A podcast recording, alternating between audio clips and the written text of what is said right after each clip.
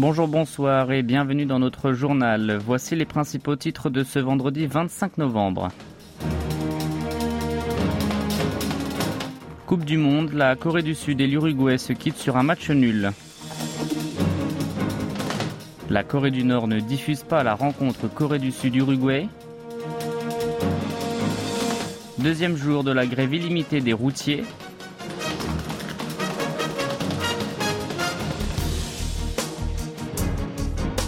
Et enfin, Covid-19, le gouvernement promet suffisamment de lits pour jusqu'à 200 000 hospitalisations quotidiennes.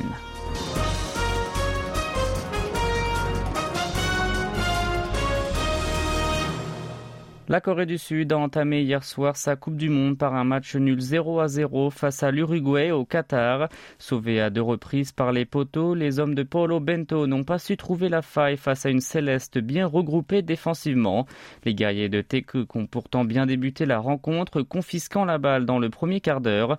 Les débats se sont ensuite équilibrés avant la grosse occasion manquée par l'ancien des Girondins de Bordeaux, Huang Yijo. Seul au point de pénalty, le joueur de l'Olympiakos n'a pas su cadrer sa frappe frappe en première intention. Dix minutes plus tard, les Diables Rouges ont eu des sueurs froides. Sur un corner, le défenseur uruguayen Diego Godin a envoyé de la tête le ballon sur le poteau. Le deuxième acte a été encore plus fermé. Seul fait notable, le tir à la 89e minute du milieu de terrain de l'Uruguay, Federico Valverde, qui est venu s'écraser sur le montant de Kim Sung-kyu. Notons aussi que Song Hyun-min a disputé toute la partie en portant un masque noir suite à son opération à l'œil. En lice dans le groupe H, la Corée du Sud et l'Uruguay obtient donc un point chacun. L'autre match de la poule qui s'est tenu dans la foulée s'est terminé par une victoire du Portugal face au Ghana. L'équipe de Cristiano Ronaldo prend donc seule la tête du classement avec 3 points. Les Black Stars ferment la marche avec 0 unité. Les coéquipiers de Sony retrouveront des Ghanéens revanchards et condamnés à gagner lundi prochain.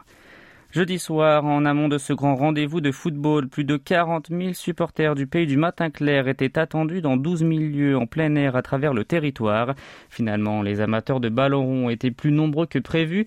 Par exemple, environ 26 000 fans, soit un nombre trois fois plus élevé qu'estimé, se sont rassemblés rien que sur la place de Gwanghwamun dans le centre de Séoul afin de soutenir leurs guerriers de Taeguk.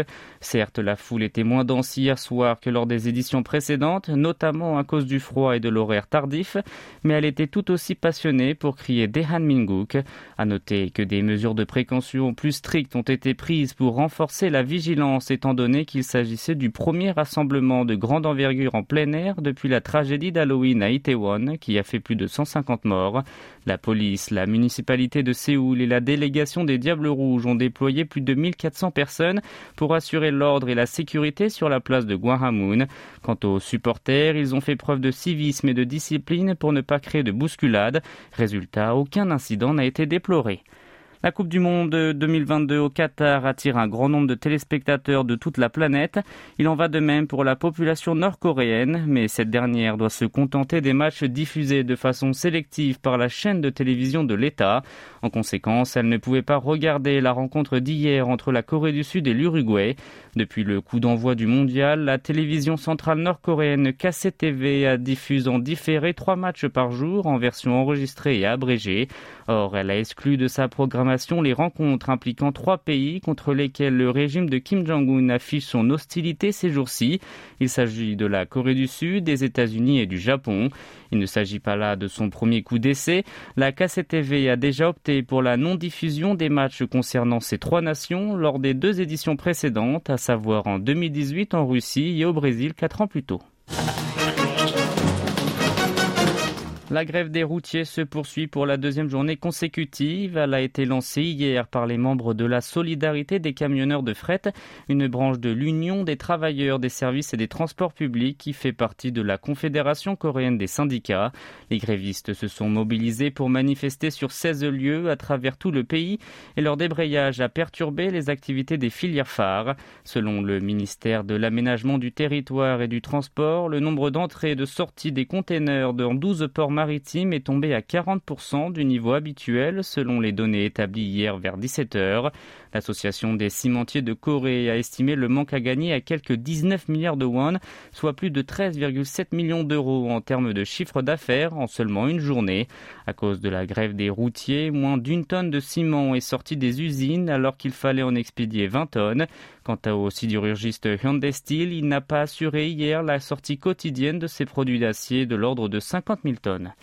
Le président de la République s'est alors adressé aux routiers. Dans un message posté sur les réseaux sociaux, Yoon Suk-yeol les a appelés à la responsabilité et d'ajouter que s'ils continuaient à faire la sourde oreille, le gouvernement n'aura pas d'autre choix que d'envisager plusieurs mesures restrictives visant à les réquisitionner.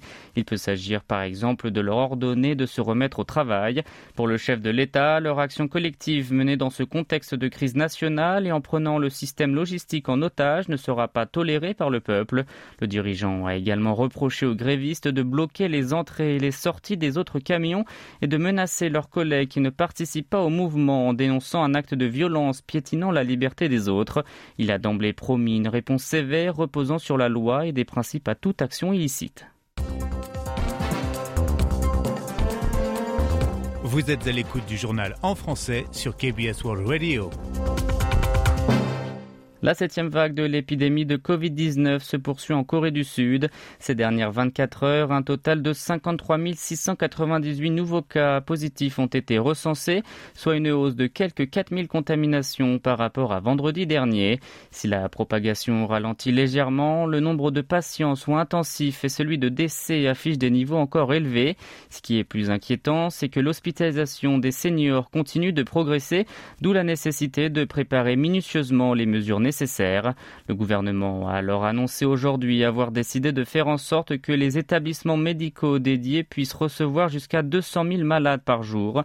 De fait, il estime que cet hiver, 50 000 à 200 000 infections supplémentaires pourront être confirmées quotidiennement si de nouveaux variants apparaissent ou la vaccination de rappel supplémentaire est faible. De même, les porteurs du virus traités à domicile pourront dorénavant être mieux pris en charge par les cliniques de proximité. L'exécutif compte aussi augmenter de plus de 50% l'offre mensuelle des comprimés d'acétaminophène de 650 mg sur les 12 prochains mois. La Corée du Sud et le Japon ont organisé hier, cette fois à Tokyo, une nouvelle réunion diplomatique à laquelle ont participé les directeurs généraux concernés de leurs ministères respectifs des Affaires étrangères, la première depuis le 11 octobre. La sud-coréenne So Min-jong, nommée à son poste il y a à peine trois jours, et son homologue japonais Takehiro Funakoshi ont échangé sur les sujets de préoccupation majeure des deux pays.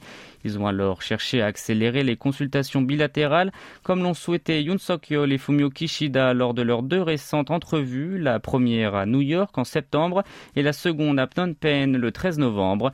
La question de l'indemnisation des victimes sud-coréennes du travail forcé imposé par le Japon du temps de la colonisation a dominé leur conversation et les deux parties ont affiché leur convergence sur la nécessité d'y trouver au plus vite une solution et de réchauffer leurs relations plombées par cet épineux dossier.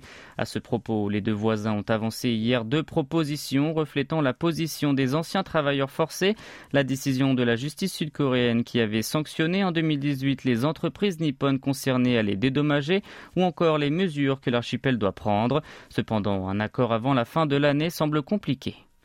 Et pour terminer, la Corée du Sud a proposé à son voisin du Nord il y a deux semaines de rapatrier le corps d'une femme présumée être une citoyenne du pays communiste.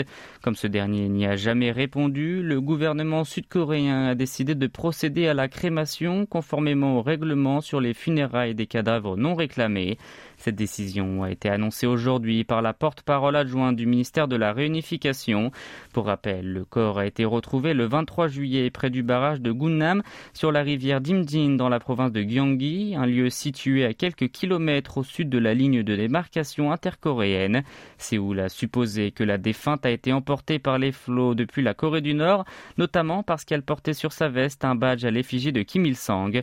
La police a confirmé une telle hypothèse le 10 novembre dernier suite à son enquête et dès le lendemain, le ministère a envoyé un message au Nord en proposant de lui rendre le corps de sa ressortissante.